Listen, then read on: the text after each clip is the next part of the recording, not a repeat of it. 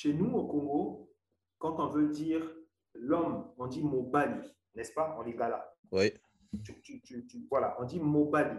Mais c'est un mot qui est aujourd'hui passé dans le langage courant au point où on en a oublié la quintessence même, on en a oublié l'étymologie. Mobali, en fait, ça veut dire celui qui épouse. Podcast. The podcast for sales professionals and entrepreneurs. Grow your sales, grow your business. Grow your business. business.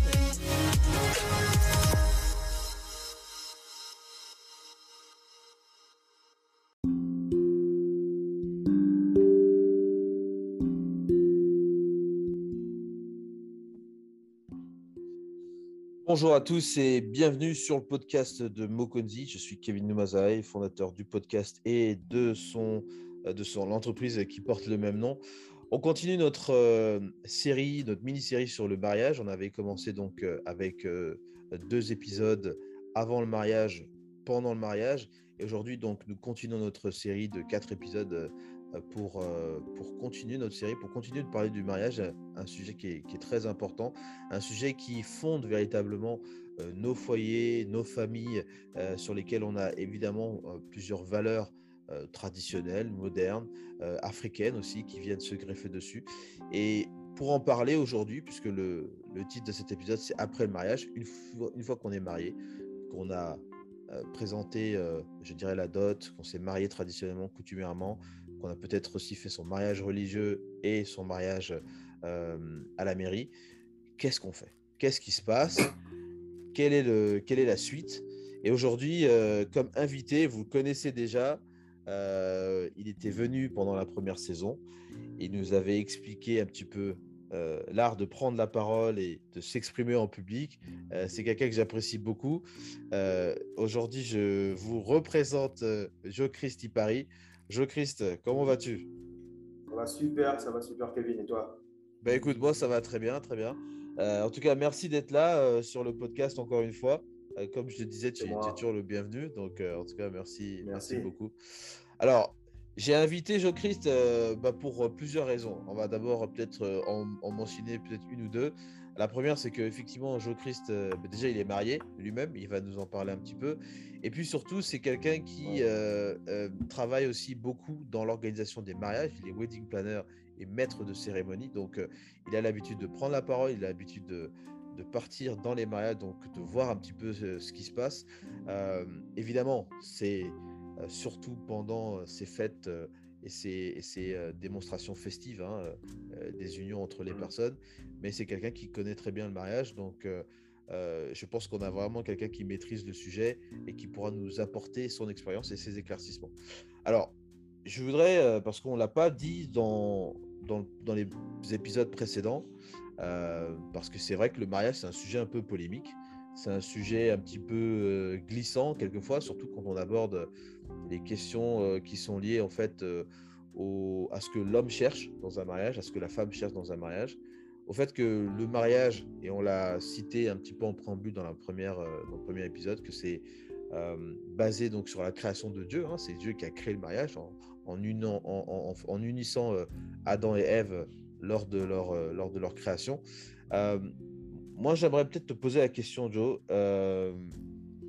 comment, enfin, parce que c'est vrai que c'est un petit peu, c'est un petit peu, je dirais, délicat et les sensibilités des uns et des autres sont, souvent un peu particulières, mais euh, comment tu regardes, comment tu regardes en fait euh, l'approche que peut-être les jeunes générations, de nos générations, ont vis-à-vis du mariage et peut-être de, de tout cet essor qu'on a avec des questions sur le féminisme, des questions sur, sur l'indépendance des femmes aussi, qui peut-être sont pas forcément très pro-mariage aussi, et qui rendent peut-être les choses un peu difficiles.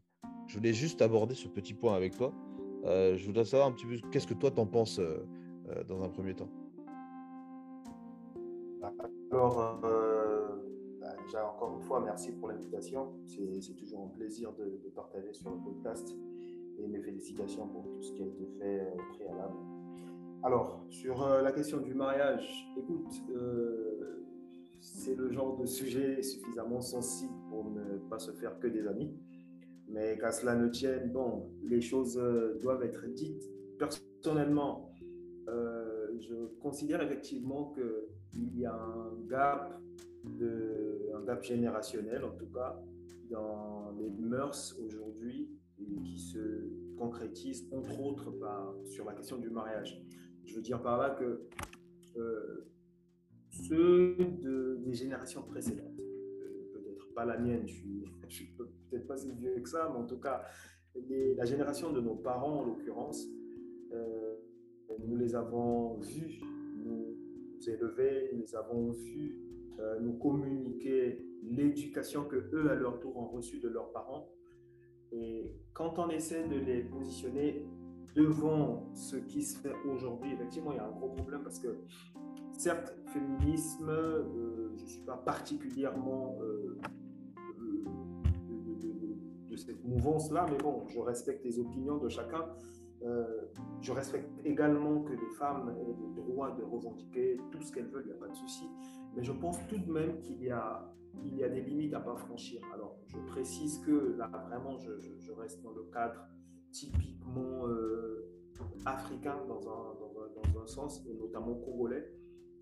Notre, nos coutumes à nous veulent déjà de base que l'homme soit le chef de la femme. Alors ça, ça va vraiment pas faire l'unanimité, oui. je sais, mais bon, je, je, je l'assume. Et moi, je, le pense. Alors, quand je dis l'homme est le chef de la femme, certes, je te parlais de coutume tout à l'heure, c'est vraiment pour poser le, le, débat. Mais voilà, mais euh, plus loin encore, alors je suis chrétien et je crois, en, je crois en Jésus, je crois en la Bible, et cette Bible le dit également. C'est-à-dire que dans le plan même de création de l'homme et de la femme, le Seigneur a donné comme ça une euh, forme, entre guillemets, de hiérarchie, c'est-à-dire que l'homme est au-dessus de la femme et la femme est soumise à l'homme. Bien sûr, après, il ne faut pas qu'on fasse l'amalgame que tout le monde essaie de faire depuis un certain temps, même dans certains milieux chrétiens, pour dire que, bon, voilà, la soumission devient plus ou moins euh, assimilée à de l'esclavage. Ce n'est pas le propos. Mais ici, il est vraiment question de mettre de l'ordre dans la famille. Parce que c'est à partir du moment où on inverse ces rôles, c'est-à-dire que c'est la femme qui porte la culotte dans la maison, eh bien, dès cet instant-là, on est déjà à côté de la plaque parce que ce n'est pas respecter le principe de Dieu que de faire ainsi, mais en plus, je reviens sur nous, euh, culturellement, euh, de façon euh, relative à nos coutumes, les choses ne se font pas de cette manière-là. Alors, à un moment donné, on va se casser la figure parce que les enfants, ils, vont, ils ne sauront pas quel sera leur référent en termes d'autorité, entre guillemets, euh, parce que logiquement, l'homme a des aptitudes que la femme n'a pas, qu'on ne se le cache pas, et la femme, pareil, a des aptitudes que l'homme n'a pas. Et les deux sont complémentaires, mais vraiment dans, dans cet ordre-là, dans le respect de, de, de, de cette autorité-là. Donc après, pour, pour, finir sur ce sujet, en tout cas, je pense qu'il n'y a même pas lieu de, débattre sur le sujet.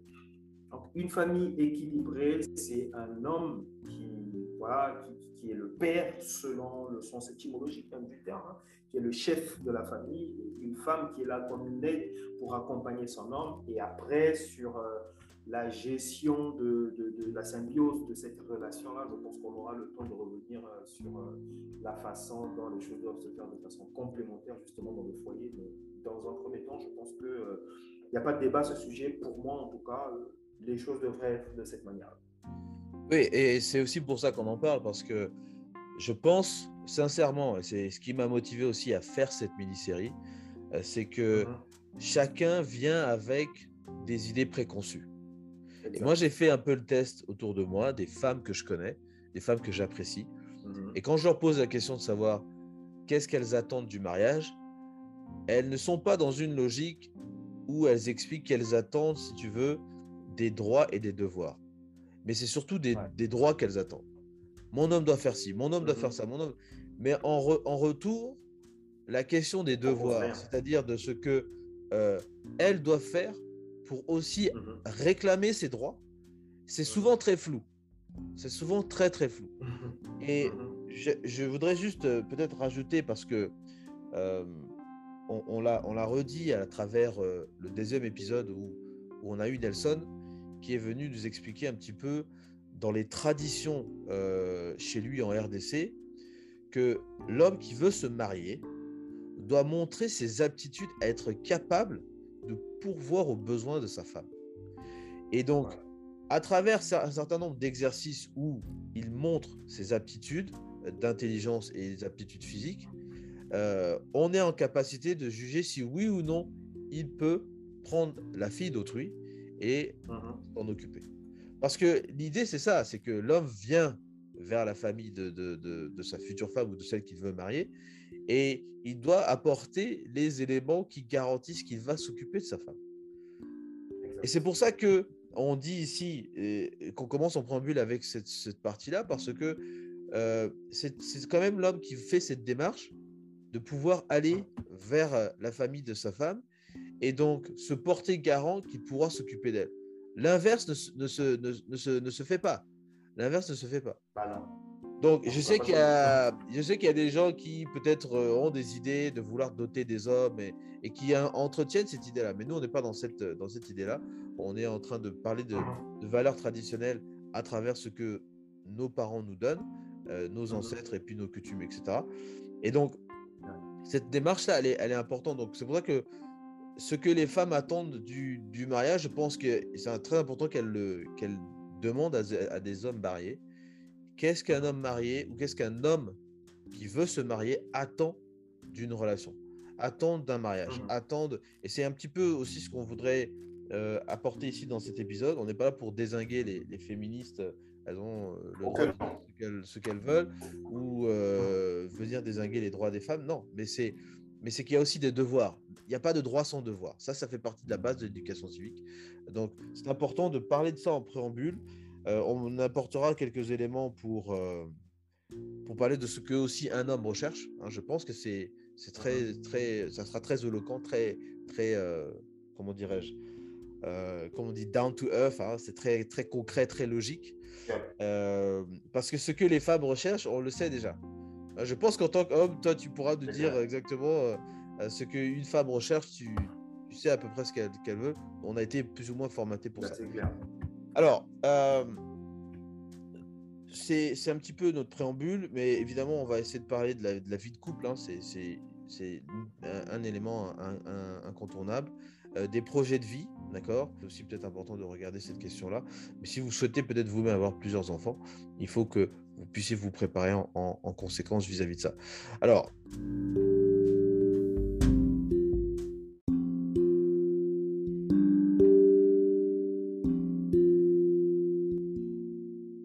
Toi qui es marié, Joe, euh, rappelle-nous un petit peu euh, ça fait combien de temps que tu es marié? Est-ce que tu as des enfants? Euh, Et est-ce que tu peux nous décrire un petit peu comment vous vous organisez un peu au quotidien dans votre ménage? Le mariage. Écoute, je suis marié, ça va faire 5 ans maintenant. ça fait 5 ans que je suis marié, père de deux magnifiques garçons et donc époux d'une extraordinaire femme. Ça, ça se passe très bien par la grâce de Dieu. Et euh, bah, le quotidien, écoute, euh, il ne faut, pas, faut pas non plus se, dire que c'est un chemin parsemé de roses tout est beau, tout est joli. Il y a assurément des hauts, il y a assurément des bas, mais c'est ce qui contribue justement à faire grandir la relation, à, resserrer les liens et à, se connaître encore mieux. Donc, euh, on l'a dit tout à l'heure hein, au début, c'est vraiment un, voyage. On part à l'aventure, on s'engage pour euh, la vie. En tout cas, je le souhaite à tout le monde. Je prie le Seigneur que ce soit mon cas. On s'engage à vie parce qu'on ne se marie pas non plus pour, euh, pour le fun. On ne se marie pas pour euh, raccrocher les, crampons deux jours plus tard. Mais lorsqu'on s'engage, c'est vraiment pour, pour le long terme. Et, c'est pourquoi il faut justement prendre le temps hein, de, bien faire le choix, de se préparer, de ne pas aller à l'aventure. Alors, généralement, au quotidien, écoute, euh, je le disais tout à l'heure, étant donné qu'on est chacun, en tout cas, le conjoint vient d'un environnement différent, avec une éducation euh, différente, la vision n'est quasi pas la même, en tout cas au début. Mais on apprend à vivre ensemble, on apprend à se connaître, on se complète et les différences enrichissent la relation. Donc, euh, avec les enfants qui, euh, dans mon cas, en, tout cas, se, sont joints à nous, c'est ce qui est une très bonne chose. Nous-mêmes, euh, tu sais, en voyant nos enfants grandir, on se rend compte que, waouh, mine de rien, même les gosses t'apprennent des choses. Des... Mm. Moi, par exemple, je vais te prendre un exemple. Moi, j'apprends la patience avec mes enfants, tu vois. Euh, il y a des choses que j'ai eu du mal à mettre en, pratique, hein, ou du moins, ça, vraiment, ça a pris un certain temps avec mon épouse. Mais une fois que les enfants sont arrivés, l'apprentissage a été comme accéléré. Parce que bon, tu peux faire la tête avec ta femme, ou avec ton mari en l'occurrence pour les femmes, mais les enfants, tu veux, tu veux pas, ils vont d'une certaine manière donner le temps un peu à la relation. Donc tu es obligé d'être au petit soin, et ce que tu apprends avec eux, bah, tu essaies de l'appliquer au mieux avec, euh, avec ton conjoint. Et là où c'est encore plus intéressant, c'est que dans mon cas, en tout cas, tu vas voir que je parlais de patience tout à l'heure.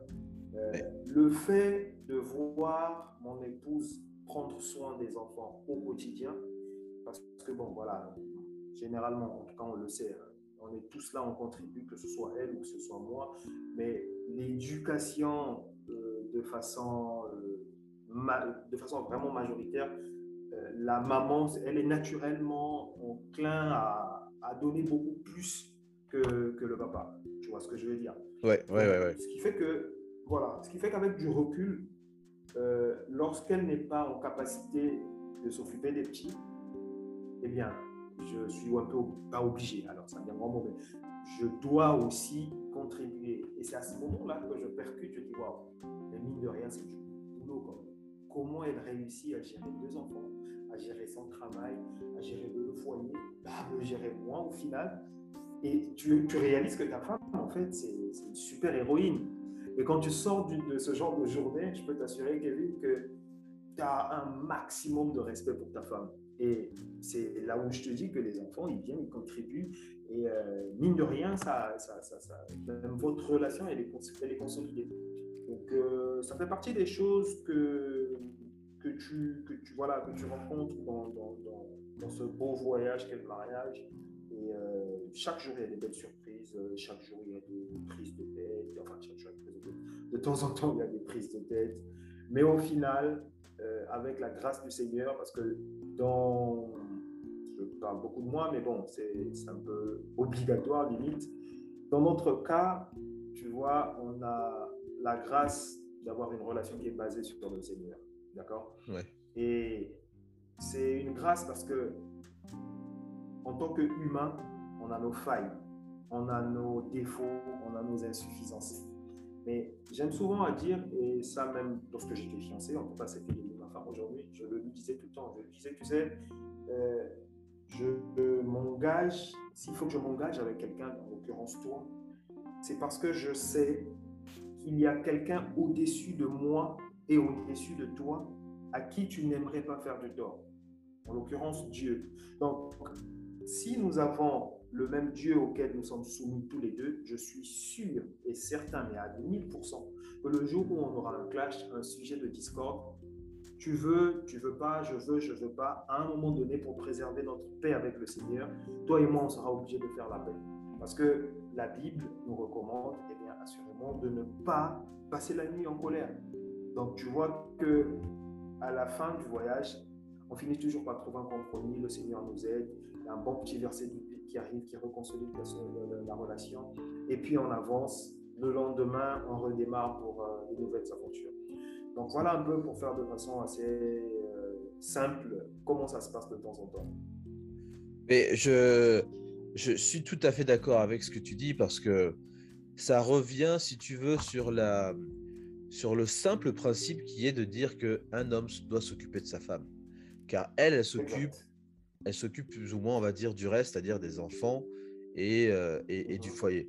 Et donc, moi, quand j'écoute ta description, je me dis, mais ce n'est que normal que Joe Chris se dise mais je vais emmener ma femme euh, au restaurant, je vais euh, mhm. Je vais, je vais l'emmener pour qu'elle se fasse belle, qu'elle aille se reposer, qu'elle aille peut-être se faire masser ou que je, ne sais quelle autre euh, peut-être activité qui va lui permettre de se sentir bien, qui va lui permettre de se sentir, je dirais, confortable dans son rôle et, et, et, se sentir apprécié dans ce qu'elle est en train de faire. Parce que mhm. c'est sa contribution à, sa contribution à elle. Alors évidemment, ça, c'est, ce sont des valeurs qui sont j'ai envie de dire traditionnels dans un certain sens, mhm.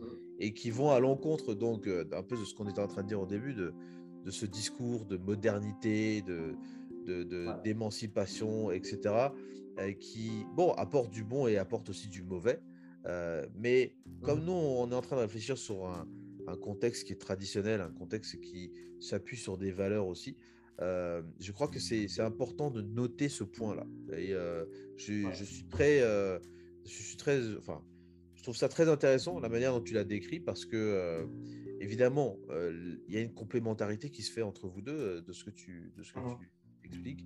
Et, et, voilà, je voulais juste rajouter un truc parce que quelqu'un me l'a dit. Je pense que c'est important pour, pour que chacun d'entre nous écoute. moi, j'ai j'ai été baptisé donc au mois d'août de cette année et quelqu'un avait fait la réflexion en disant. Félicitations. Bah, merci, merci.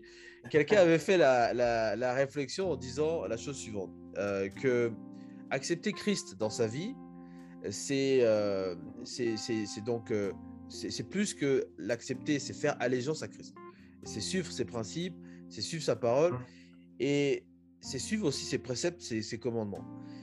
Et la personne disait aussi que dans ce même esprit-là, ce que Dieu a créé et qu'il nous a donné, en l'occurrence le mariage, fait partie aussi de ces créations que, qui correspondent à un certain nombre de principes.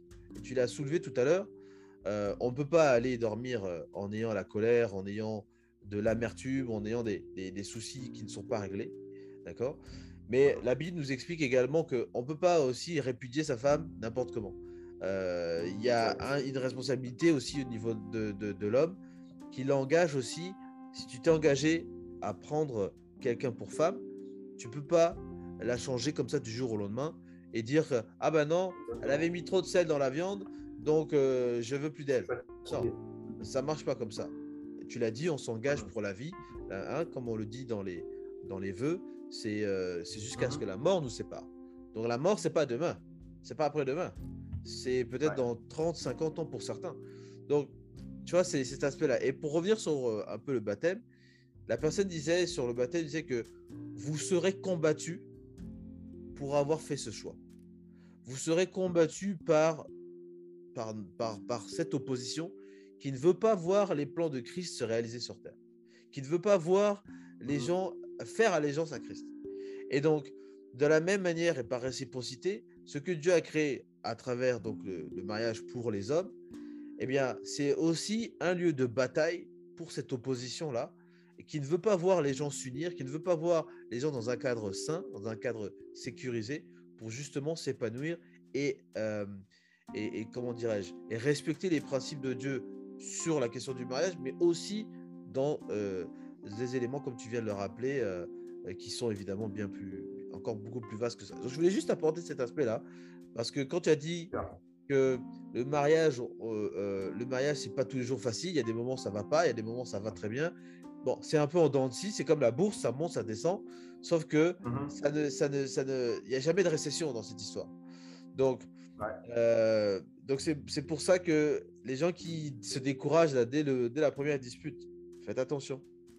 C'est aussi des pièges pour que vous puissiez vous séparer ou qu'on vous amène vers la séparation parce que c'est exactement les dessins de cette opposition qui ne veut pas voir des couples se marier, qui ne veut pas voir. Et c'est pour ça que, à titre personnel, je le dis sur le podcast, à titre personnel, ces gens qui ne qui sont pas en train de promouvoir le mariage, qui, qui passent leur temps à nous dire que les hommes sont violents, les hommes battent les femmes, que euh, les hommes sont des gens qui, euh, comment dirais-je, ne sont pas sérieux en relation. C'est toutes ces personnes-là oublient que il y a une grosse majorité qui, comme toi, s'occupent de leurs femmes, ont des enfants, euh, sont fiers d'être mariés.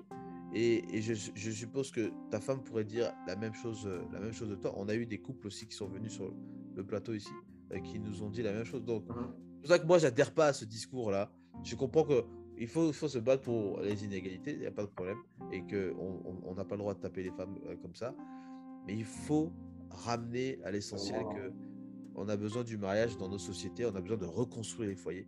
C'est un petit peu le plaidoyer que je voulais, que je voulais faire, mais on, va continuer à le faire tout au long de la semaine.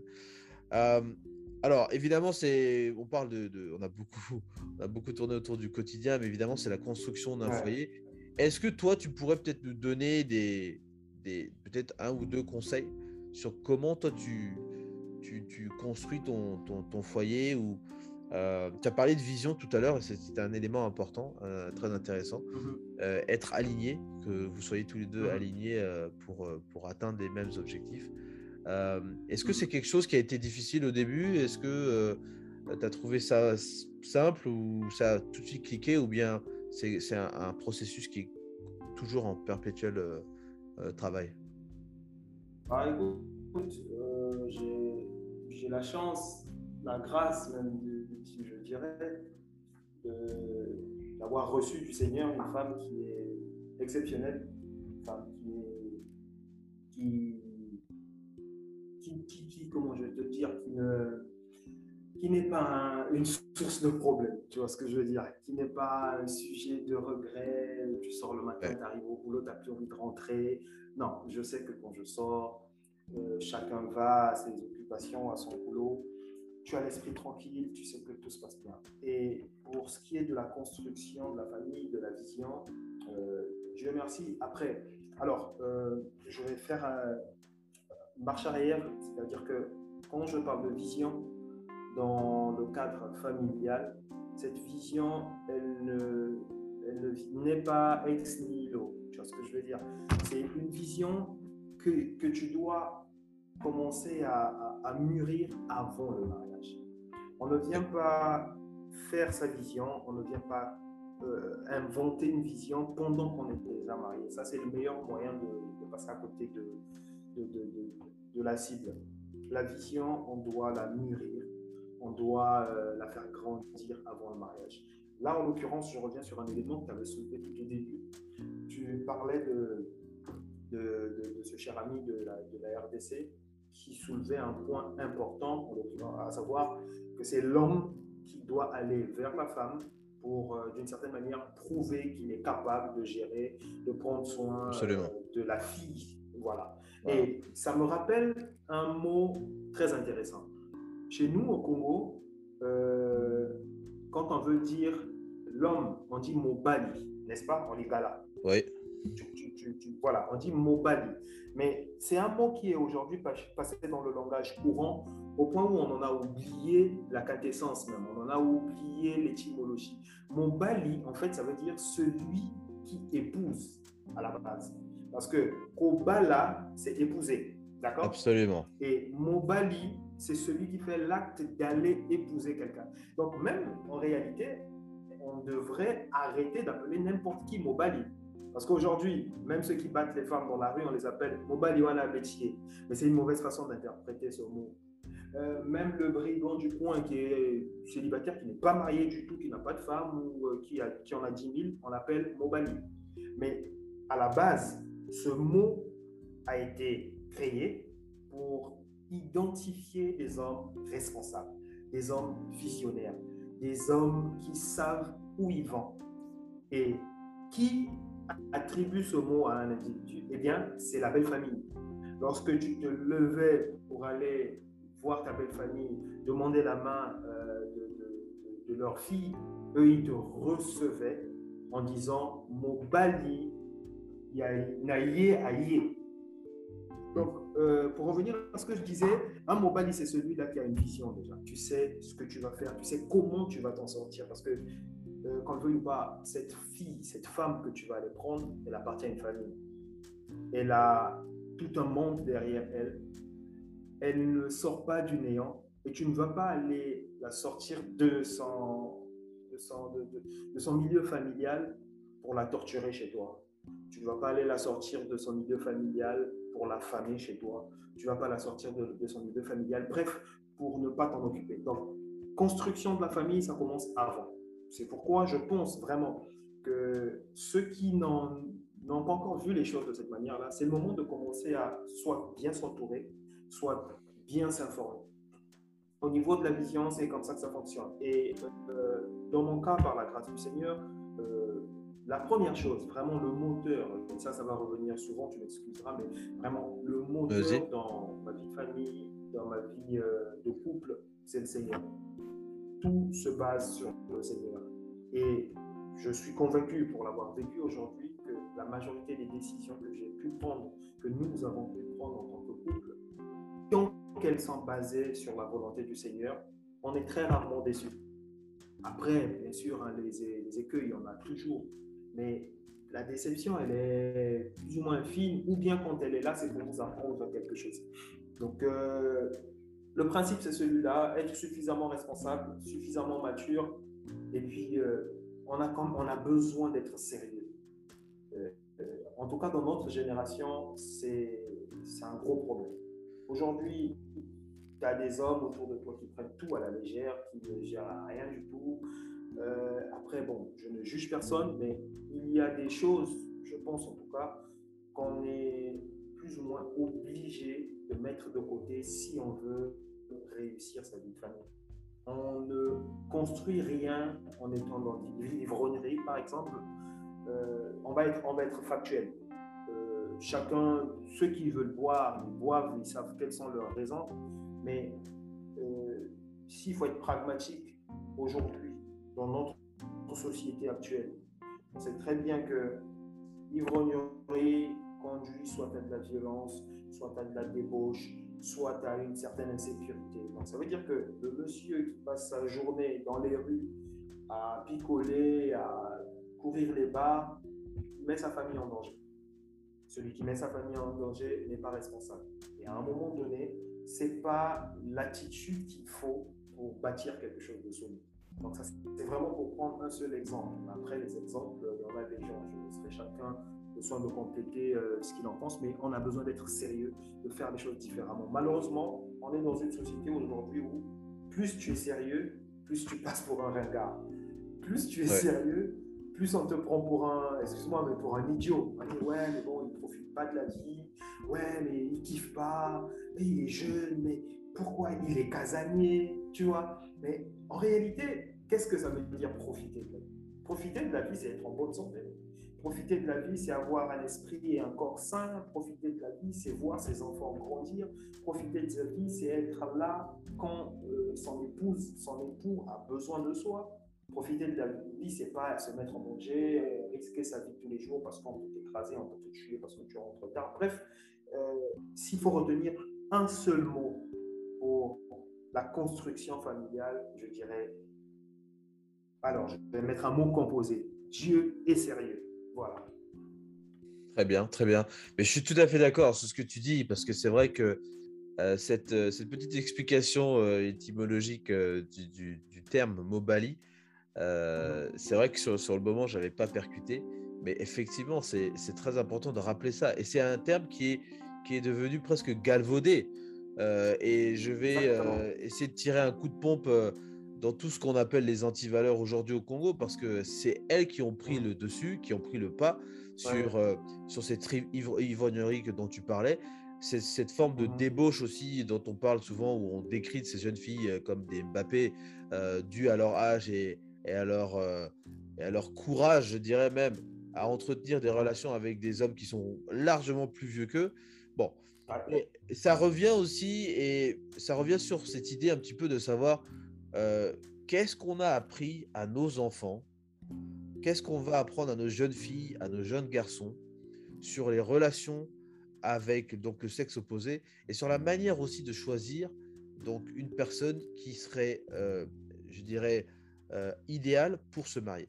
Parce que encore une fois, c'est une, éducation qui vient. Tu vois, quand tu, quand j'entends parler des, des, bébés noirs, de ces jeunes qui sont complètement euh, comment, oui, ils sont défavorisés, certes, mais ce sont des gens aussi qui, pour certains, viennent de, de, foyers qui sont complètement brisés.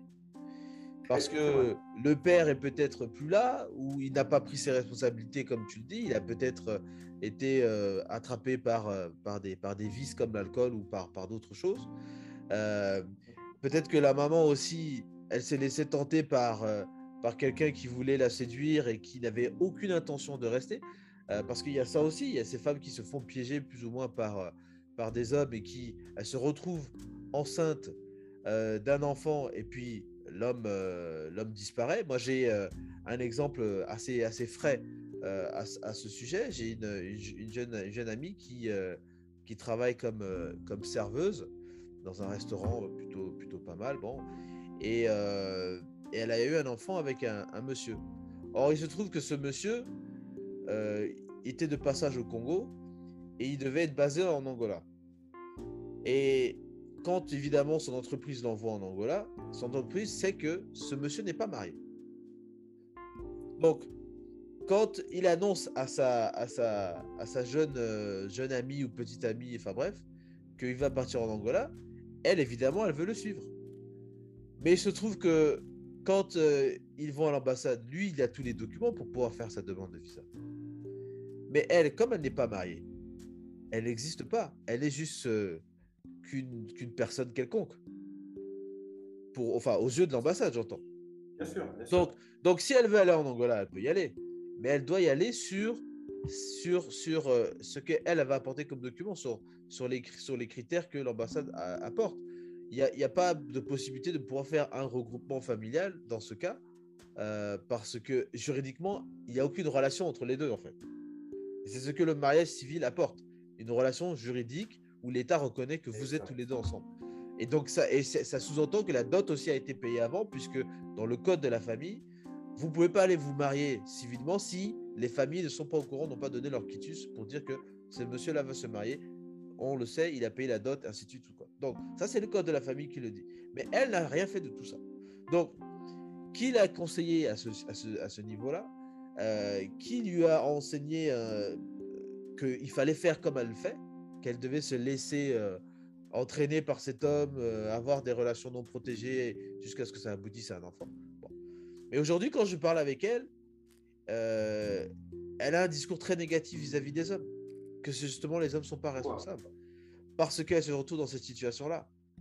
Et la question que moi je me pose, c'est est-ce que elle, dans sa situation, elle comprend que son fils, parce qu'elle a un garçon, qu'est-ce qu'elle va lui enseigner après? Parce que ce que je pense, hein, certaines femmes oublient, et c'était juste une aparté, mais c'est celles qui sont dans, cette situation-là, d'avoir eu un enfant, de ne pas être marié avec le père de l'enfant, ou d'entretenir une sorte de relation à distance, mais l'homme qui est le père de cet enfant n'est pas véritablement engagé. Et donc, vous n'êtes pas dans une logique de construction commune euh, ensemble.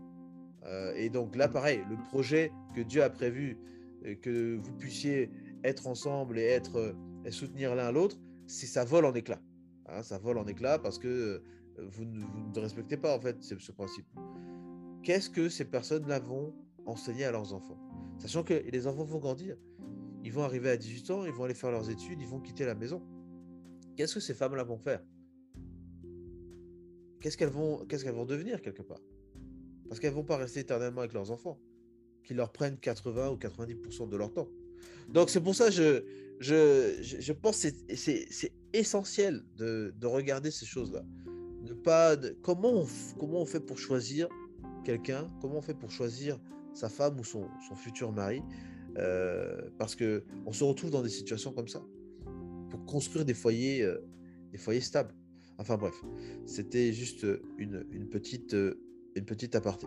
Alors, peut-être pour parler et avancer un peu euh, sur notre deuxième partie, euh, évidemment, quand on se marie, on a des projets de vie, on veut construire sa famille, c'est un peu le premier projet, avoir des enfants, euh, peut-être un, deux ou trois ou même plus. est-ce que pour toi, c'était, parce que tu as dit que tu as deux garçons, est-ce que c'était un choix d'avoir deux enfants Comment vous avez réfléchi un petit peu à, à cette idée-là? Est-ce que c'était, ça faisait partie de votre vision? Ou bien c'était quelque chose qui s'est fait de manière spontanée et puis vous avez seulement reçu la grâce d'avoir euh, des, des, enfants Bah écoute, euh, dans, dans, un sens, euh, oui. Hein. dans un sens, oui. Les enfants, c'est une grâce, assurément. Et euh, après, on se marie. En tout cas, je pense, hein, dans ma façon de concevoir les choses, on se marie pour euh, fonder une famille. On se marie pour fonder une famille, donc pour avoir des enfants. C'est, comment je te le dirais, c'est le bonus. c'est comme quand tu vas dans un supermarché, on te dit 3 en 1. Euh, c'est écrit. Ça, c'est une chose. Après, bien sûr, euh, moi, dans mon cas, tout, comme mon épouse, bien sûr, c'est quelque chose qu'on a souhaité, qu'on a, qu'on a alors je ne dirais pas planifié. Alors je ne suis pas, je suis pas dans, dans ce, délire-là, entre guillemets, de me dire, bon, allez, euh, j'en aurai un seul, j'en aurai deux. Je sais que je ne vais pas en avoir une dizaine non plus, mais je sais qu'il me faut euh, une belle famille, parce que c'est une très bonne chose, parce que j'aime mes enfants, mon épouse encore plus que moi. Mais après, pour revenir à ce qu'on disait tout à l'heure, tout équilibre gardé, il faut savoir être raisonnable par rapport à la situation actuelle du pays, du monde. Euh, parce que les enfants qu'on a, il faut savoir les situer, il faut savoir les envoyer à l'école en tout cas, qu'ils aient une bonne éducation, qu'ils ne manquent de rien. Donc euh, plus tu en as, plus ça te fait euh, des responsabilités, plus c'est une charge. Donc autant avoir des enfants dans la limite du raisonnable et de ses possibilités. Donc ça c'est une chose. Et toujours par rapport aux enfants, il y a, je vais peut-être euh, anticiper hein, sur euh, une question que tu, poserais certainement. Qui dit enfant dit éducation aussi. Absolument. voilà. Euh, l'éducation des enfants, moi, c'est un sujet sur lequel je ne transige mais aucunement. Pourquoi je ne transige pas? Première chose, parce que la Bible me dit qu'il faut instruire l'enfant selon la voie qu'il doit suivre et quand il sera grand, il ne s'en détournera pas. Ce qui implique que, euh, tu parlais de bébé noir tout à l'heure. Euh, encore une fois, ce n'est pas un jugement, euh, ce n'est pas aussi une façon de les prendre de haut, loin de moi cette idée, mais quelque part, je pense que le tort, généralement dans ces cas-là, en tout cas je pense, à part quelques exceptions, la responsabilité, en tout cas peut-être pas le temps, mais la responsabilité euh, incombe aux parents. Il y a des choses que les enfants, quand ils ont une certaine base solide de leur éducation, je pense que Dieu fait grâce pour que ces enfants-là ne s'éloignent pas dans des chemins aussi tortueux, des chemins aussi difficiles. C'est pourquoi je disais depuis le début que il faut fonder sa famille sur la parole de Dieu. Il faut fonder sa famille sur le Seigneur. Parce qu'il n'y a que lui qui peut nous garantir cette stabilité, cette tranquillité-là. Donc, je parlais de l'éducation des enfants tout à l'heure. voilà, la, Bible nous le dit que si j'éduque mes enfants dans une certaine voie, quand ils vont grandir, ils vont s'en souvenir. Je vais te prendre un exemple tout simple, le mien en tout cas. J'ai eu une enfance euh, comme je pense la majorité des, jeunes de, ma génération, euh, nous, avions nous avons eu en tout cas des parents très chrétiens, très croyants, euh, certes d'obédience diverses et variées, mais généralement il y avait toujours dimanche à la prière, il faut faire le Notre Père, il faut, il faut, il faut. au début, ça nous fatiguait un peu, mais moi, c'est avec du recul que je me suis rendu compte que, certes, en grandissant, j'ai emprunté d'autres chemins qui m'ont conduit à avoir euh, voilà, une, foi qui a mûri dans d'autres environnements. Mais je me suis rendu compte que la base que mes parents m'avaient donnée étant enfant, je l'ai peut-être perdue pendant ma période d'adolescence on a eu d'autres aventures, plein de trucs, on a découvert 10 millions de choses. Mais après cette phase-là, quand le Seigneur a jugé bon qu'il était temps de revenir sur le droit chemin, il a suffi d'un élément déclencheur, ma maman en l'occurrence, qui m'a tout simplement invité à une réunion de prière, et puis deux, et puis trois, et puis quatre. Ça fait que, ayant déjà eu les bases, c'est comme, tu vois, le Seigneur avait déjà semé quelque chose dans mon cœur et il attendait que le moment de l'éclosion. Et quand ce moment est arrivé, ça n'a pas été difficile. Tu vois ce que je veux dire? Ça, s'est passé très rapidement. En douceur. Et, eh bien, euh, en douceur. Non, mais le gars, il s'est passagé tout, tout, de suite. Et même les gens autour se disaient Ouais, mais le gars, c'était un, un, gros bâtard, c'était un salaud, il faisait des conneries. Mais qu'est-ce qui s'est passé? Mais en fait, le gars n'a pas fait d'effort. C'est juste que le Seigneur est venu déclencher quelque chose qui était comme endormi, tu vois. Et rien que pour ça, je pense vraiment que l'éducation chrétienne, l'éducation biblique en tout cas, la foi en Jésus, c'est quelque chose d'extraordinaire. Après, secondo, eh bien, il y a l'éducation parentale. Moi, je peux te dire que je suis de la génération coup faux. Euh, moi, ça me fait rire des fois aujourd'hui. Ça, ça non plus, je sais que ça va pas faire l'unanimité parce que bon, on est euh, dans une génération où il faut pas parler aux enfants, euh, surtout dans certains pays, notamment en Occident. Bon, ben, deux secondes, le gars, le gamin, il va appeler la police, tu vas te faire chicoter. Bref, c'est ce genre d'histoire. Moi, je suis vraiment d'une génération où pour un oui ou pour un non, tu prenais une carte, quoi. Tu vois? Un regard de travers, c'était punition, tout ça. Après, bien sûr, hein, euh, toute mesure gardée, il y, avait des, il y avait des exagérations. Mais je pense quand même que le fait de savoir qu'il y a de la discipline, qu'il y a de la rigueur dans le bon sens du terme, qu'il y a un fouet derrière, ça te donnait une certaine façon de voir la chose. Je, je vais finir sur ce sujet par un autre verset. Je pense que c'est dans Proverbe 22, verset 15. La Bible dit ceci. La folie est liée au cœur des jeunes le bâton de la discipline l'en éloignera. Tu vois comment ça peut. est-ce, que tu peux nous, est-ce que tu peux nous le redire encore une fois? Sans problème. Proverbe 22, verset 15. La folie est liée au cœur des jeunes. Le bâton de la discipline l'en éloignera. C'est pour dire que euh, il ne faut pas, dans l'éducation des enfants, négliger la correction négliger le bâton. Le bâton, c'est vraiment une image. Je ne vous demande pas d'aller euh, torturer vos enfants, ce n'est pas le but, ce n'est pas le sujet. Mais c'est vraiment que un gosse qui fait une bêtise, moi ma mère me l'a toujours dit, un enfant qui fait une bêtise, tu sais, il y a bêtise et bêtise. Quand il fait quelque chose de basique, de son âge, quelque chose de totalement négligeable, je lui parle, il n'y a pas de souci. D'ailleurs, en lui parlant, tu instaures le dialogue. Ça, c'est une autre paire de manches. Mais lorsqu'il fait quelque chose qui mérite une correction pour qu'il s'en souvienne demain et qu'il ne refasse pas la même bêtise, je lui donne une petite fessée, ça il s'en souviendra. Toujours dans l'éducation, troisième élément et le dernier, je pense à ce, sur ce point-là, c'est le dialogue. Et ça par contre, euh, c'est ce qu'il y a de positif dans la génération actuelle. C'est-à-dire que ça se complète. Nous, on a été vraiment de la génération où c'était le fouet et rien d'autre. Moi, je peux te dire que la première fois que j'ai fait un câlin à ma mère, où je me suis assis avec ma mère pour discuter avec elle autour de table, ou même avec mon père, euh, frère, j'avais fini l'université, euh, j'étais déjà en train de, je crois que je faisais mon premier boulot. Euh, il n'y avait pas de communication.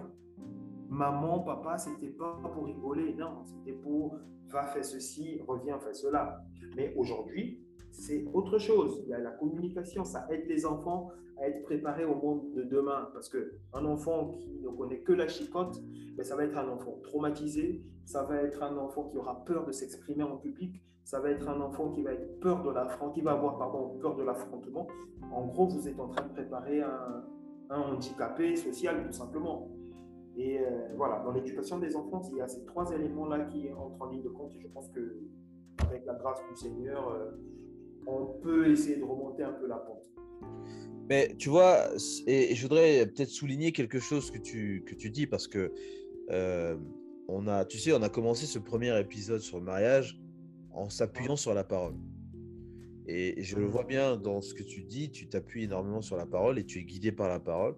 évidemment, pour tous ceux qui écoutent et qui se disent, euh, bon, moi, la parole, je sais pas trop, j'ai des doutes. Bon, évidemment, vous n'allez pas comprendre l'importance et, et, la, et la profondeur du message.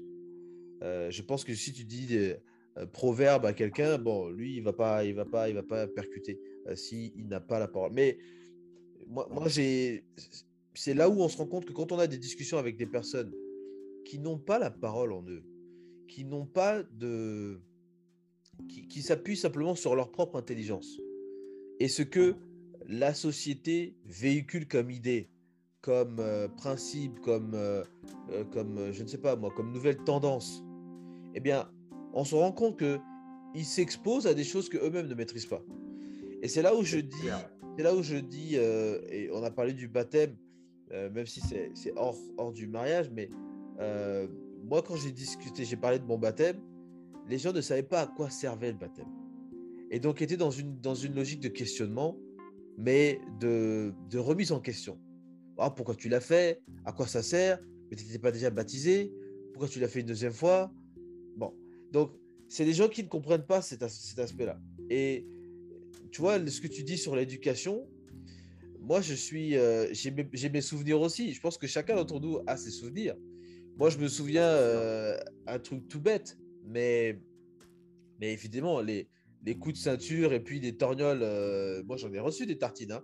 Euh, ça, ça, tu peux être sûr parce que, bon, j'étais aussi un peu bandit de, quand j'étais plus jeune, tu comprends? Ah, j'avais j'avais comme ça.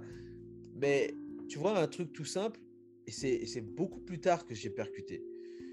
Un exemple, peut-être que certains vont, vont, vont retrouver aujourd'hui quand on, faisait les courses avec, euh, avec ma mère, elle nous demandait souvent allez me prendre du yaourt, allez me prendre euh, du chocolat en poudre, allez me prendre un certain nombre de choses. Donc, elle nous envoyait dans les rayons pendant qu'elle était en train de regarder autre chose. Et quand des fois on arrivait dans les rayons avec elle et qu'on prenait peut-être le premier euh, article qu'on trouvait qui correspondait à ce qu'elle nous avait demandé, à chaque fois elle nous disait non, pas celui-là, celui derrière ou celui à côté. Et moi, à force d'aller tous les samedis, les dimanches faire les courses, je comprenais jamais la logique. Et, attention, hein, euh, ça c'était quand j'avais aux alentours de 10 ans par là. Au moment où je pars du Congo et que je vais étudier en Afrique du Sud, c'est maintenant à moi de faire mes courses, mes propres courses. Tu comprends? Je suis, il, faut que je, faut que je puisse manger, donc je fais mes propres courses. Et c'est là où, en fait, tous ces moments où la vieille était en train de me dire non, ne prends pas celui-ci, ne prends pas celui-là. Et qu'elle tentait de m'expliquer aussi. Des fois, moi, j'écoutais, j'écoutais pas. Mais par exemple, le yaourt, c'est un truc tout bête. Mais les gens qui sont dans les, qui travaillent dans les, dans les grandes surfaces vont te mettre les dates euh, les plus, les plus proches euh, devant et vont te mettre les dates les plus anciennes derrière. Donc, si tu trouves un yaourt, il est daté, euh, il, il expire peut-être le 5 décembre. Au fond, là-bas, tu vas peut-être trouver le 7, le 8 décembre. Donc ton yaourt va dure plus longtemps. Mais je prends cet exemple-là parce que effectivement, je prends cet exemple-là parce que euh, c'était des fois des prises de tête. Parce que nous, on nous envoie, dit, mais tu te demandes de prendre ça, puis après tu dis, c'est pas ça. Bon, nous, on, comprend rien. Donc, mhm. tu vois, c'est, ça faisait partie de l'éducation aussi, quelque part. Euh, il fallait plier ses affaires, ranger sa chambre. Mon père, il était toujours derrière moi pour ça il arrêtait pas de me dire, euh, mais moi, ma chambre, je faisais mon lit à 6 ans. Je, rangeais ma chambre, ma chambre était, était truc. Mais nous, euh, bon, c'était un bordel, il y avait des jouets partout. Bon, c'était ça. Et c'est cette discipline-là que nos parents doivent nous donner. Et je vais juste terminer en disant simplement que c'est un conseil que mon. Enfin, c'est une phrase que mon père me, me, dit, me disait souvent, il me l'a répété aussi au fur et à mesure. Il m'a dit le rôle des parents, c'est de préparer leurs enfants à vivre en société. Et, et, moi, je, trouve toujours cette phrase très profonde parce que si on ne vous apprend pas à vous tenir devant les gens, si on ne vous apprend pas à vous exprimer correctement, à respecter vos anciens, tu comprends? Moi, mon père m'a rattrapé hein, plusieurs fois. Quand euh, mon grand-père était à table et qu'il parlait avec les autres, et que nous, enfants, on vient, on veut demander des trucs. Non, non, non. Tu attends que les grands aient fini de parler et, jusqu'au moment où on vient, on te demande, bon, qu'est-ce qu'il y a? Mais tu vois, aujourd'hui, quand je le fais et que je suis avec des gens, ils sont en train de discuter leur truc. Il y a des gens qui gênent, viennent, ils te coupent la, ils te coupent, euh, la parole, ils coupent ta conversation juste parce qu'il a un truc à dire. Mais il n'a aucun respect de la conversation. Mais quand moi je vois des gens parler, j'attends. Et dès que je pense qu'il y a une ouverture, à ce moment-là, je. Mais ça, ça, paraît étrange pour certains. Tu comprends? Ah Donc, c'est pour rejoindre ton point en disant que l'éducation, ça, ça s'exprime aussi dans cette petite façon. Tu vois, des, des gens qui, qui, se dégagent, qui, qui, aiment, qui aiment rôter, qui aiment, qui aiment peut-être laisser leur flatulence euh, être sentie par les gens autour d'eux. tout ça, c'est l'éducation aussi. Mais comme on, ne valorise pas, tu sais, je pense qu'il faudrait qu'on fasse. Tu vois, ça me donne des idées pour faire des épisodes, frère. Moi, je. mais euh, il faut qu'on mette un coup de pompe. Il y a tellement de choses à dire. Je te jure, il faut qu'on mette un coup de pompe dans ces histoires d'anti-valeurs. Parce que, tu sais, on nous parle des anti-valeurs, mais on n'est jamais capable de nous parler des valeurs qui sont à l'opposé de ces anti-valeurs. Sur quoi doit-on se concentrer? Parce que le négatif sera toujours là. Mais sur quoi doit-on se concentrer? Tu vois? Enfin, c'est une aparté. Mm. Euh, je voulais juste terminer peut-être euh, en te, en te demandant, bon, parce que c'est vrai que on, a parlé du mariage en tant qu'investissement. Euh, mm-hmm. Pour inciter les gens à investir sur leur mariage, investir sur leur partenaire, considérer que le mariage, ce n'est pas juste les sommes symboliques qu'il y a dans la dot et dans les différentes cérémonie. Euh, Allez, symbolique euh, entre guillemets quand même hein, dans certains milieux. Mais je, oui, voilà. un épisode sur ça. Voilà, mais, mais, mais, effectivement, mais ce que je, ce que je, l'angle d'approche, parce que c'est, ça tombe dans la, dans la thématique de l'éducation financière, hein, le mariage. Euh, c'est, peut-être parler aussi des finances, parce que je sais qu'il y, a beaucoup de gens qui, qui ont peur de ça, qui se disent ah mais non, ça va me coûter beaucoup d'argent, etc. Est-ce que toi, tu as, peut-être des conseils que tu peux nous donner sur la manière dont euh, vous approchez les finances avec, euh, avec ton épouse? Euh, Je ne sais pas si elle travaille, peut-être qu'elle elle travaille aussi, que vous jumelez vos revenus. Comment vous, comment vous, organisez un petit peu, sans donner des détails perso, mais est-ce que vous avez des, astuces qui vous permettent de gérer ça?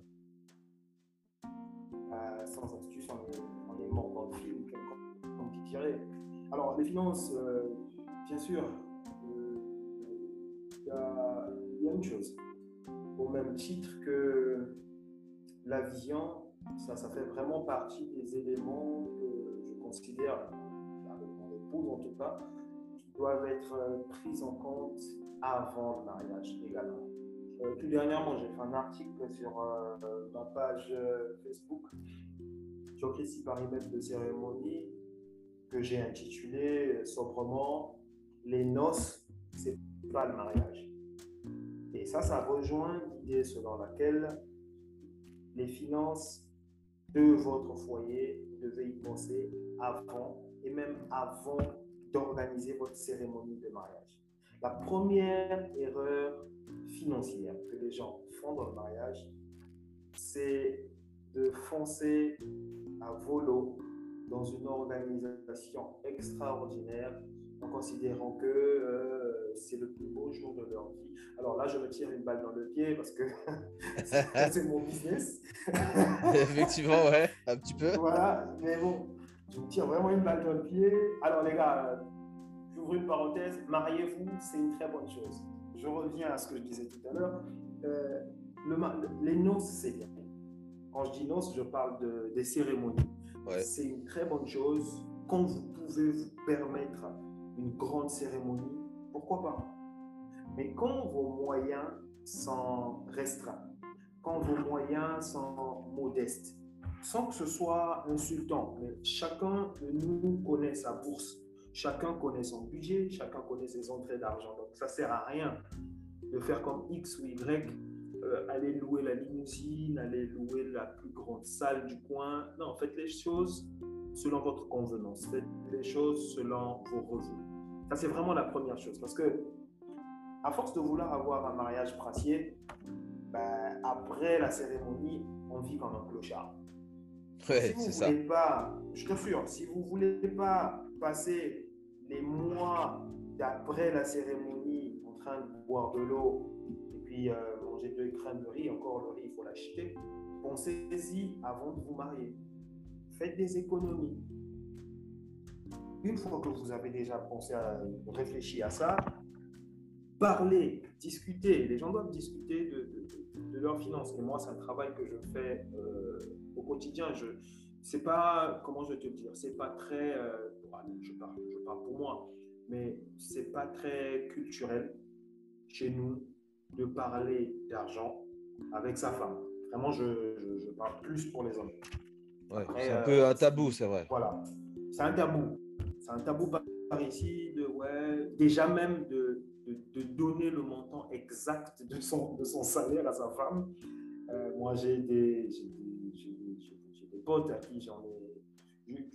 en discutant, en tout cas, je dis Bon, mais écoute, euh, avec ma femme, euh, c'est ce que je gagne. Ah, mais ouais, mais non, mais c'est ridicule. Ça se fait pas. On dit bah, Ouais, mais pourquoi pas? Elle partage ma vie. on a des enfants. On a une vie commune on a des objectifs à atteindre, on a des projets à réaliser. Donc, à un moment donné, si elle sait pas ce que je gagne, ben, déjà, l'équation, elle est faussée dès le départ parce que tout est opaque. Or, autant être clair avec son conjoint, dire, écoute, j'ai tant, toi, tant, qu'est-ce qu'on peut faire avec ce qu'on a? Et à partir de là, vous savez budgétiser. Vous savez que, bon, voilà, le congé, ça va vous coûter X, voilà, ça va vous coûter tant, l'épargne, ça va faire ceci, les enfants, voilà, voilà. S'il faut qu'on ouvre un compte pour les enfants, on ouvre un compte, on injectera euh, X francs CFA chaque mois, mais ce sont des choses qui doivent se préparer au préalable. Donc, en tout cas, les finances, ça ne sert à rien d'en faire un sujet d'abord. Il faut en parler, il faut planifier et surtout, il faut vivre à la hauteur de ses moyens, tout simplement pas aller au-delà, pas vouloir faire les choses comme les autres. Non, non, non, non. non. Euh, chacun vit selon ses moyens et puis euh, normalement les choses se passent bien. Est-ce que, est-ce euh, c'est vrai, c'est très juste ce que tu dis parce que ce côté de transparence, je sais que ça, ça, ça, ça, heurte beaucoup d'hommes parce qu'ils sont peut-être avec des femmes qui, elles, se retrouvent à, à exiger, à exiger que effectivement, moi j'ai besoin de savoir combien mon mari gagne et donc combien moi je retire dans son salaire. Je crois que c'est mhm. un peu cette, euh, cette hantise-là. Et donc, ça revient un petit peu sur ce qu'on a dit jusqu'à présent. C'est-à-dire que si la base déjà elle est faussée, si vous vous mariez, bon, parce que vous, vous voulez euh, euh, gratter dans le salaire de l'homme, vous vous regardez, vous, voyez comme une dépense pour, pour l'homme que vous allez marier. Bon, j'ai l'impression qu'il y a certaines femmes qui réfléchissent un peu comme ça. Euh, qui se disent que hein. parce qu'un homme entretient une relation avec moi, donc conséquemment, il me doit. Et, il doit subvenir à mes besoins. Et effectivement, euh, il suit bien vos besoins. Mais la question, c'est, vous entretenez quel genre de relation? C'est quelqu'un qui mmh. vient pour juste euh, s'amuser, s'envoyer en l'air? Ou bien c'est quelqu'un qui mmh. a un, vrai, un véritable projet de construction, de développement avec vous? Parce que là encore, on n'est pas dans le même état d'esprit. Le gars qui vient tirer une crampe, hein, pour pas dire autre chose, euh, mhm. lui, lui, il vient pas pour euh, que vous puissiez venir lui dire euh, bah, j'ai mes problèmes de ceci. Et, et c'est marrant, mais c'est très. c'est vraiment, vraiment comme des petites transactions, c'est-à-dire que bon, il va donner un peu d'argent là et là, mais après, pour lui, il n'est pas engagé. Il n'est pas. c'est pas son problème. Vous n'êtes pas son problème, en fait. Donc, donc euh, c'est pour ça que on dit ici il faut, il faut que les gens se marient parce que si vous voulez qu'un homme puisse euh, s'occuper de vous pleinement et que ça soit sa responsabilité, il faut vous engager. Mais le devoir aussi vous incombe à ce que vous puissiez être, être, être à la hauteur de ce que lui aussi attend. Moi, je, je voulais aussi peut-être, parce que quand on parle de finances, je pense aussi à, tu sais, à tout ce qui est retraite à tout ce qui est pour l'après, parce qu'on parle bien de l'anticipation euh, qu'on on a concernant, concernant le mariage, se préparer. Hein, je pense que le mot-clé ici, c'est la préparation. Est-ce que toi, tu as peut-être une approche aussi concernant la retraite? Parce que moi, personnellement, ça m'inquiète quand je vois la retraite au Congo et quand je vois la manière dont les, ces deux organismes, la CREF et puis la CNSS, euh, sont gérés et les trous abyssaux qui, qui ont à l'intérieur. Euh, bon, sans, sans, faire, le, sans faire le, procès de ces, de ces, deux institutions, mais euh, sur le blog du, de Mokozi, on a, on a parlé de ces deux éléments-là pour inciter aussi les Congolais à peut-être réfléchir à avoir d'autres sources de revenus. et je pense que, je ne sais pas si toi, avec, peut-être ma question elle est plutôt comme ça, est-ce que avec ton épouse, vous réfléchissez à avoir d'autres sources de revenus euh, qui vous permettraient de vous mettre à l'abri euh, quand vous déciderez d'aller en retraite? Ah, la question ne se pose même pas. La question ne se pose même pas. Et moi, je, mon, objectif, c'est de prendre ma retraite avant le plus tôt possible. C'est-à-dire que je, refuse, mais catégoriquement, d'être soumis au régime de la retraite classique, euh, parce qu'on on, voit les, dégâts, tu disais tout à l'heure que, ça occasionne par ici. Tu ne peux pas savoir le, genre, le nombre de personnes que je connais, moi personnellement, qui, euh, qui décèdent parce que les, gars, alors, je vais te le dire tout simplement, euh, avant d'aller dans d'autres explications. Comment tu veux qu'un homme qui a passé sa vie à travailler comme enseignant, qui a gagné plus ou moins, à l'époque, euh, c'était difficilement qu'on atteignait les 200 000, eh bien, le gars ou la dame, il prend sa retraite et on lui dit que bon, mais gars, pendant deux ans, tu n'as pas un rang. Donc, euh, il mange comment? Il se soigne comment? Parce que, bon, soit dit en passant, l'âge de la retraite ici, ça coïncide avec l'âge de toutes les maladies. Donc, il faut qu'il soigne, il faut qu'il prenne soin de lui, il faut qu'il se nourrisse comme il faut, il faut, il faut, il faut. Et le gars, il n'a rien. Mais tu vas voir qu'il y a une recrudescence de, de, de crise d'AVC et autres. Parce que les gars, ils réfléchissent, ils n'ont pas de solution, ils craquent. Et malheureusement, malheureusement, on n'a pas pendant longtemps, pendant très longtemps, au pays, on a eu ce, ce, complexe, entre guillemets, de, il y avait le schéma classique. C'était école, travail, fonction publique, donc, et puis retraite. Ben, c'est un schéma qui était voué à l'échec, et aujourd'hui, on voit très clairement que c'est un faux schéma. Et donc, ce qui m'emmène à ta question, une autre source de revenus L'objectif, c'est de se battre pour créer un ou plusieurs business qui vont te rapporter de l'argent euh, au-delà pour ceux qui travaillent euh, une société quelconque qui vient soit t'arrondir tes fins de mois, mais pas que. Un vrai business, c'est quelque chose que tu peux léguer à tes enfants. Donc ça, c'est vraiment l'objectif.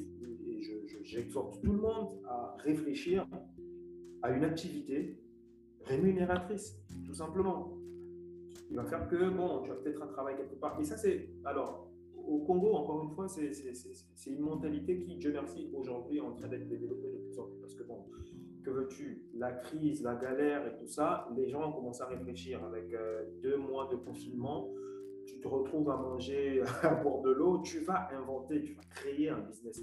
Mais c'est vers ça que les gens doivent aller de plus en plus pour éviter d'être soumis au régime de la retraite. Et si tu, veux te faire une retraite, ben, fais-toi une retraite selon, selon ton désir, selon euh, que tu gères ton propre temps. On investit, on crée, de, la richesse, on crée du business, et puis on décolle, on avance. Euh, mon épouse et moi, on est dans cette dynamique-là. Le Seigneur, merci beaucoup à lui, il nous, donne de l'inspiration. Tu disais au début de, l'épisode. Euh, on avance un business parce que bon voilà, c'est un business que je te disais lors de notre du, précédent épisode qu'on avait fait ensemble. C'est un business qui a été dans lequel je suis avec un, frère et donc on est nombreux dans ce business, mais mhm. c'est là où aussi intervient la femme. C'est-à-dire que nos épouses, que ce soit la mienne ou l'épouse de mon frère donc, avec lequel on est dans, dans ce projet, eh bien, elles contribuent que ce soit par des conseils, que ce soit même de façon opérationnelle. Elles sont là avec nous. On ne les laisse pas dans les placards pour aller faire des choses. Donc au final, euh, les gens dehors, voient nos gueules, mais il y a des conseillères, des chevronnés derrière qui travaillent parce que ce sont des, des dames qui ont compris la vision, qui nous accompagnent, qui nous donnent des idées et qui proposent même d'autres idées de développement de business. Donc ça fait que euh, c'est très intéressant et euh, on essaie par la grâce du Seigneur de, de bâtir quelque chose qu'on espère voir grandir et prendre des proportions encore euh, plus grandes et que, que ce soit légué aux enfants, tout simplement. Je pense que c'est très très éloquent comme, comme explication. Évidemment, sur Mokodi, on, prône aussi justement l'investissement euh, sans évidemment forcément faire des, euh, des recommandations, hein, mais euh, je pense mmh que c'est très important de, parler d'investissement, de, multiplier ces différentes sources de revenus parce que on ne peut pas imaginer vivre sa vie avec une seule source de revenus.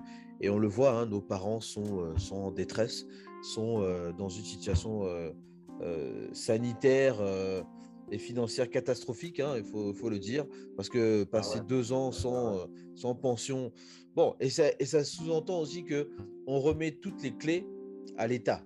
On remet toutes les clés à une organisation qui fonctionnerait correctement, où tout va bien dans le meilleur des mondes. Et on le sait très bien, même quand le Congo avait de l'argent en abondance, les choses ne se faisaient pas forcément de la meilleure des façons. Bah, Donc, euh, euh, je pense que c'est euh, quelque chose de, très, très important. Il y, a, il y a plusieurs éléments d'investissement. C'est pour ça que la thématique aussi, surtout, de l'éducation financière qu'on a lancée, c'est aussi pour parler de ça. On a parlé du passeport mmh dernièrement sur cette même thématique, parce qu'effectivement, avoir aussi un autre passeport, c'est une manière aussi d'avoir accès à des investissements qu'on ne peut pas forcément avoir quand on a un, passeport congolais ou, autre. Donc réfléchir à, mmh peut-être regarder comment obtenir un autre passeport, c'est la possibilité de s'expatrier, c'est la possibilité de d'emmener ses enfants ailleurs, de leur donner l'occasion de pouvoir étudier dans d'autres conditions aussi, pas simplement pour déménager, mais aussi pour dire bon ben moi si j'ai mon enfant qui est peut-être euh, qui a la nationalité des Seychelles, par exemple, qui est séchellois, mmh euh, il a peut-être plus de facilité pour accéder à certaines universités euh, parce qu'il y a peut-être des quotas pour les gens qui sont de cette nationalité, il y a peut-être facilité. Donc, chaque, chacune de ces. C'est un élément d'investissement parce que ça va être passé d'une génération à une autre et ça va permettre voilà, de, à ces enfants d'obtenir un, avantage. Donc, c'est voilà, c'est très très euh, très très important de, de regarder ces choses-là.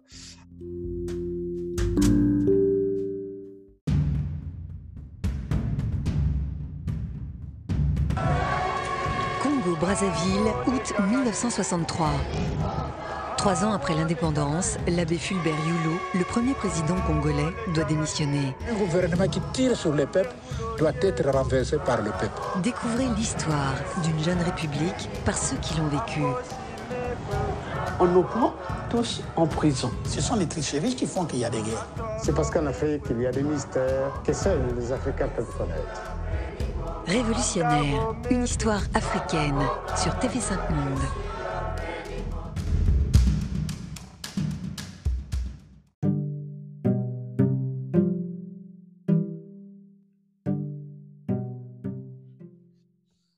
Bonjour à tous et bienvenue sur le podcast de Mokonzi. Je suis Kevin Numazai, fondateur du podcast et de son, euh, de son l'entreprise qui porte le même nom.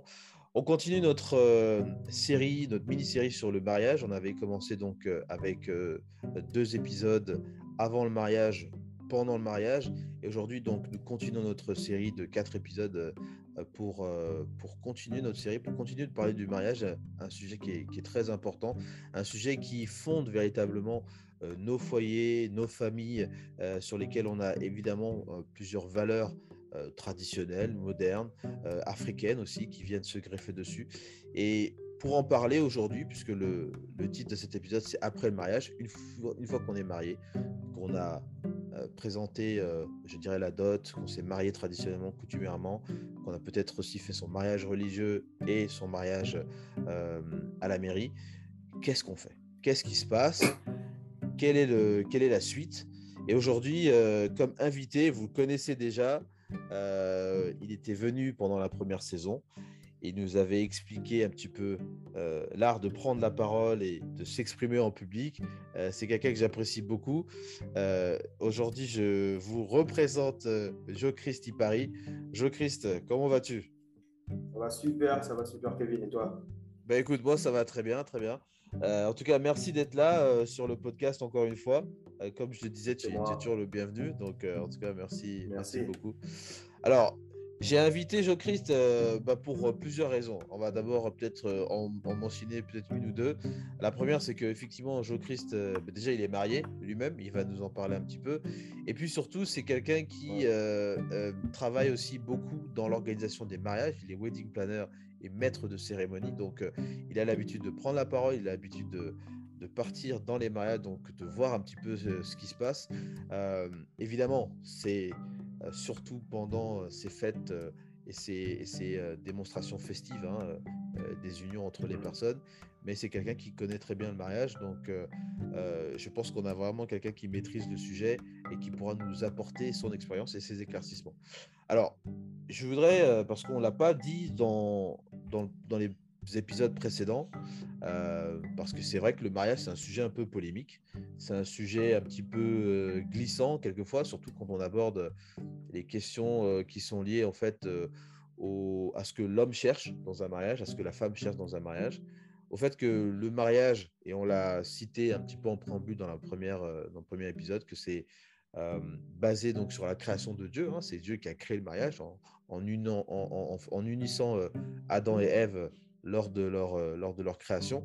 Euh, moi, j'aimerais peut-être te poser la question, Joe. Euh, comment, enfin, parce que c'est vrai que c'est un petit peu, c'est un petit peu, je dirais, délicat et les sensibilités des uns et des autres sont, sont souvent un peu particulières. Mais comment tu regardes, comment tu regardes en fait l'approche que peut-être les jeunes générations, de nos générations, ont vis-à-vis -vis du mariage et peut-être de de tout cet essor qu'on a avec des questions sur le féminisme, des questions sur, sur l'indépendance des femmes aussi, qui peut-être sont pas forcément très pro-mariage aussi, et qui rendent peut-être les choses un peu difficiles.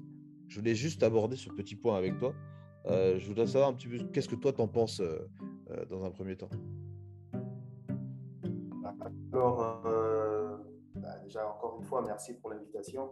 C'est toujours un plaisir de, partager sur le podcast et mes félicitations pour tout ce qui a été fait au préalable. Alors, sur euh, la question du mariage, écoute, euh, c'est le genre de sujet suffisamment sensible pour ne pas se faire que des amis.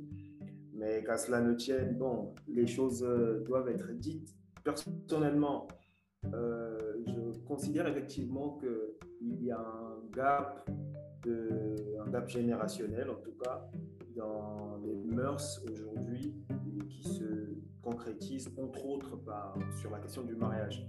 Je veux dire par là que euh, ceux de, des générations précédentes, euh, peut-être pas la mienne, je suis, peut-être pas si vieux que ça, mais en tout cas, la génération de nos parents en l'occurrence, euh, les avons vus nous élever, nous avons vus euh, nous communiquer l'éducation que eux, à leur tour, ont reçue de leurs parents.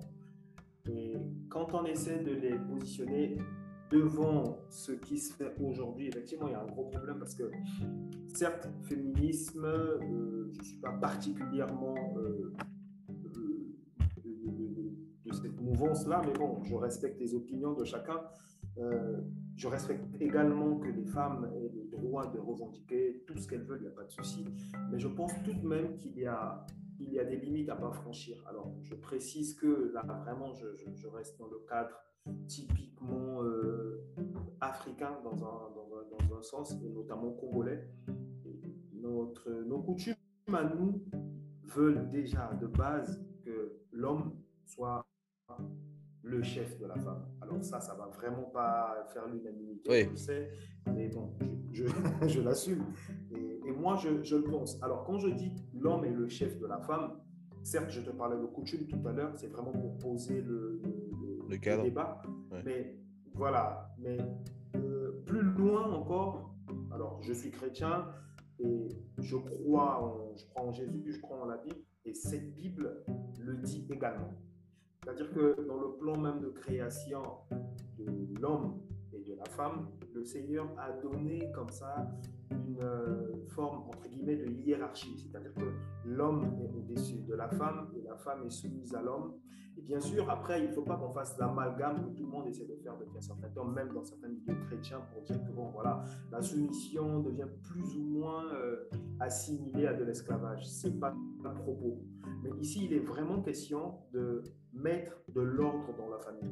Parce que c'est à partir du moment où on inverse ces rôles, c'est-à-dire que c'est la femme qui porte la culotte dans la maison, eh bien, dès cet instant-là, on est déjà à côté de la plaque parce que ce n'est pas respecter le principe de Dieu que de faire ainsi, mais en plus, je reviens sur nous, euh, culturellement, euh, de façon relative à nos coutumes, les choses ne se font pas de cette manière-là. Alors, à un moment donné, on va se casser la figure parce que les enfants, ils, vont, ils ne sauront pas quel sera leur référent en termes d'autorité, entre guillemets, euh, parce que logiquement, l'homme a des aptitudes que la femme n'a pas, qu'on ne se le cache pas, et la femme, pareil, a des aptitudes que l'homme n'a pas. Et les deux sont complémentaires, mais vraiment dans, dans cet ordre-là, dans le respect de, de, de, de cette autorité-là. Après, pour, pour, finir sur ce sujet, en tout cas, je pense qu'il n'y a même pas lieu de, débattre sur le sujet.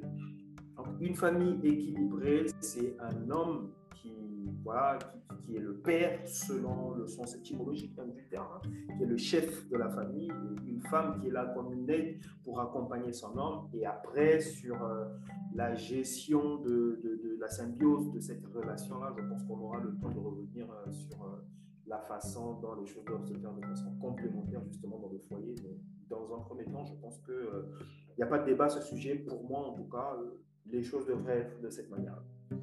Oui, et c'est aussi pour ça qu'on en parle, parce que je pense sincèrement, et c'est ce qui m'a motivé aussi à faire cette mini-série, euh, c'est que mhm. chacun vient avec des idées préconçues.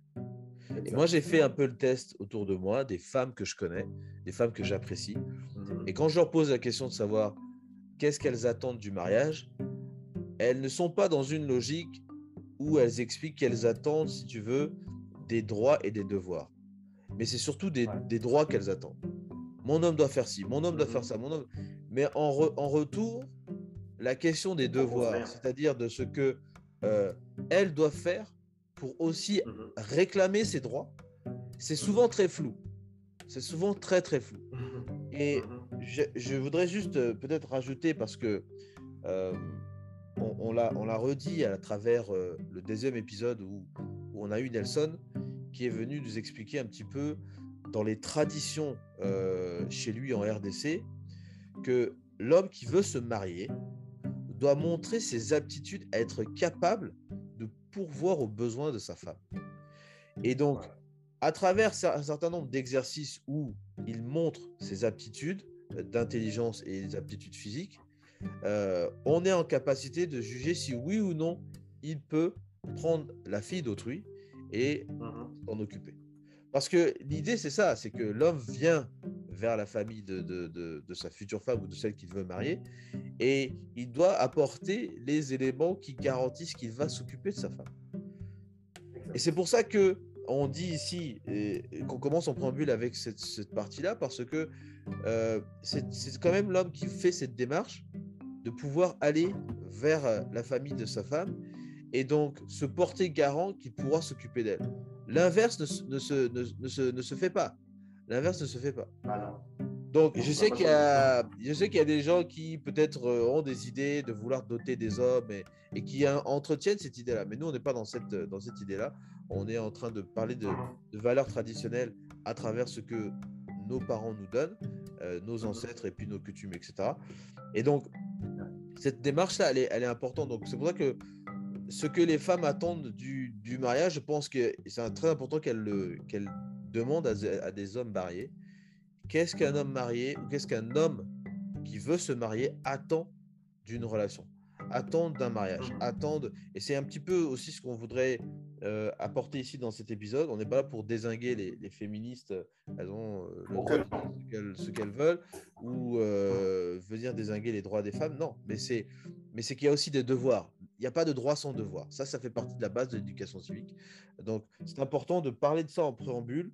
Euh, on apportera quelques éléments pour, euh, pour parler de ce que aussi un homme recherche. Hein. je pense que c'est très, très, ça sera très éloquent, très, très, euh, comment dirais-je, comme on dit, down to earth. Hein. c'est très, très concret, très logique. parce que ce que les femmes recherchent, on le sait déjà. Euh, je pense qu'en tant qu'homme, toi, tu pourras nous dire exactement euh, euh, ce qu'une femme recherche. Tu, sais à peu près ce qu'elle veut. On a été plus ou moins formaté pour ça. Clair. Alors, c'est un petit peu notre préambule, mais évidemment, on va essayer de parler de la, vie de couple. Hein. C'est un, élément incontournable. des projets de vie, d'accord? C'est aussi peut-être important de regarder cette question-là. Mais si vous souhaitez peut-être vous-même avoir plusieurs enfants, il faut que vous puissiez vous préparer en, conséquence vis-à-vis de ça. Alors,